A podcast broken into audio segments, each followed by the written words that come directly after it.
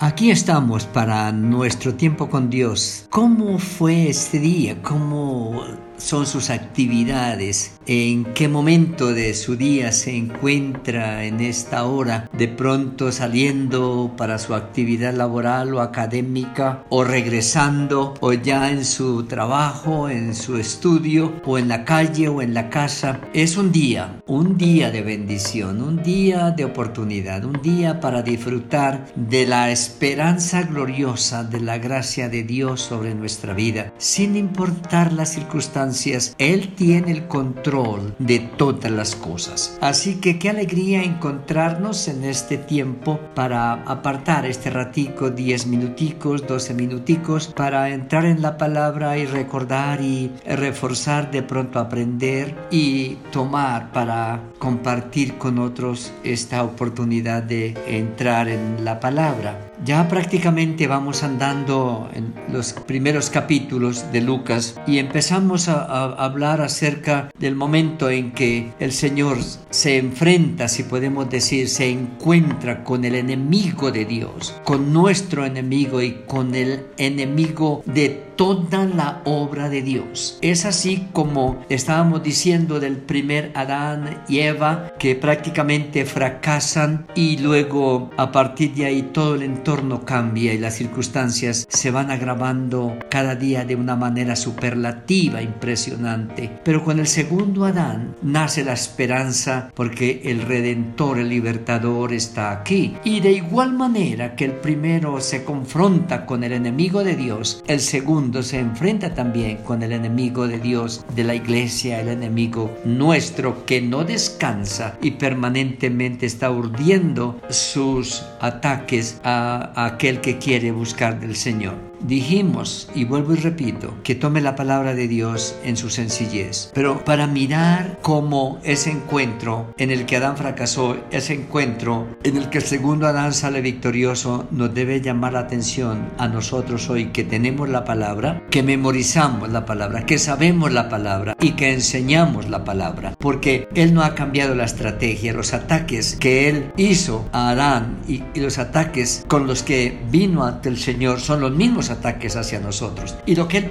busca por todos los medios es atacar la palabra. Y usted notará la pereza, la pereza aún de los creyentes para escudriñar las escrituras. Van al templo y a veces se duermen en el templo escuchando la palabra. Estudiarla solos es difícil que cada uno saque un tiempo quieto para estar con Dios y escudriñar la palabra. Nos gusta como que nos digan cosas y a veces que nos digan lo que queremos oír. Satanás es experto en tratar de atacar nuestra relación con la palabra de Dios. Y decíamos que él dijo, ah, con que Dios os ha dicho, y eso no ha cambiado. Él sigue con sus ardides preguntándonos de esa manera, ah, con que Dios os ha dicho, ¿verdad? Que Él es tu pastor, ¿no? Que nada te faltará. Y entonces, ¿por qué tiene necesidades? Con que Él os ha dicho que es su amparo y fortaleza. ¿Y por qué usted se siente tan, tan abandonado, tan desprotegido?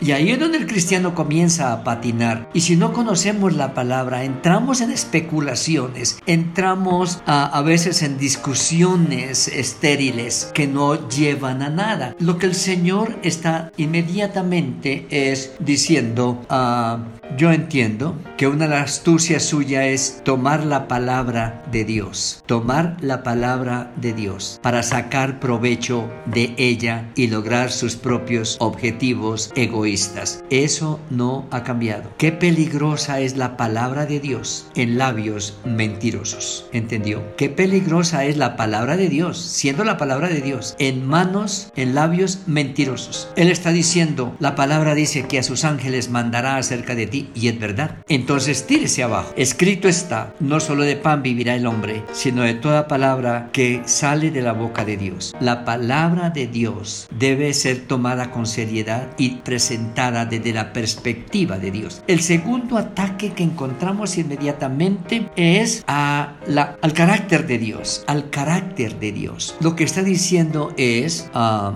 no, si, si Dios es así, porque no lo muestra. A Jesús le dijeron, muéstranos señales para, para que nos compruebes que tú eres Dios. Y él dice, esta generación mala y perversa pide señales, pero la señal que ustedes recibirán será la de Jonás, la del Hijo del Hombre que muere pero resucita. Él le dice, ah, si postrado me adorares, ¿verdad? Ah, si, postrado me adorares, ah, yo le, le entregaré todas las cosas. Es un ataque al carácter. El carácter de Dios es inmutable. Y a veces nuestro carácter, que llamamos carácter cristiano, es movido por ofrecimientos sutiles del enemigo que nos lleva a dejar al Dios verdadero y poner nuestra confianza en otros dioses, en otras cosas. Si postrado me adorares, el, el Satanás está postrando a la gente hoy ante el dinero, ante el desorden sexual, ante el abandono de la familia, postrándolo ante infinidad de cosas. Es decir, el carácter nuestro está siendo atacado y tristemente nos encontramos con un mundo que no tiene un carácter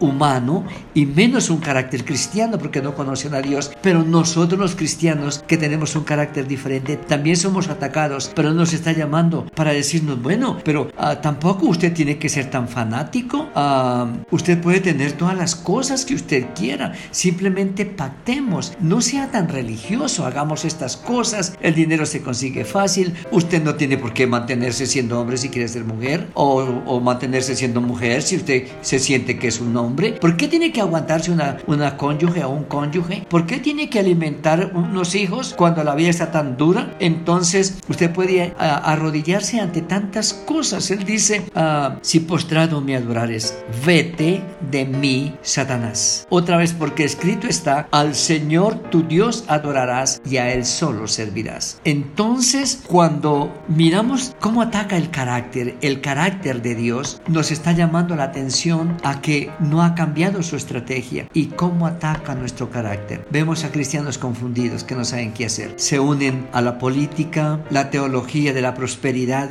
es casi una patología en este tiempo. Cristianos haciendo marchas con amargura y con odio hacia otros. Cristianos mostrando el desamor, el irrespeto. No perdonamos, no sanamos, no somos responsables. Nuestro carácter ha sido probado y muchos hemos o han perdido en ese ataque de Satanás. Y por último, ah, pues voy corriendo en este espacio porque el tiempo es muy corto, pero por último ataca la unicidad de Dios, la unicidad de Dios. Ah, está diciéndole, ah, en las manos te sostendrán y te cuidará porque si tú eres Dios, pues puedes hacer muchas cosas. Y él termina en el versículo 12, respondió Jesús, dicho está, no tentarás al Señor tu Dios. Solo hay un Dios y también es un Dios tuyo, Satanás, porque a ti te hizo y él mismo te echó del cielo cuando tú te revelaste y no hay otro Dios. Y